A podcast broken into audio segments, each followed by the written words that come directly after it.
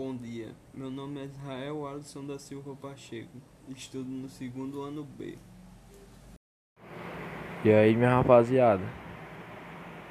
Eu me chamo Jorge Luiz Batista Camilo e faço parte do segundo ano B. O que você entende por igualdade? A igualdade é fundamental para a democracia, dando a todos equiparação no que diz respeito ao gozo e fruição de direitos.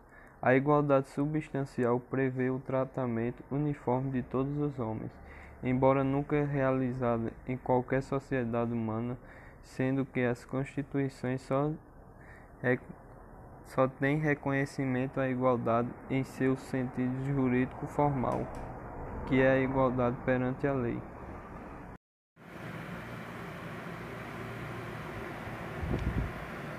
Como entende a igualdade a corrente nominalista?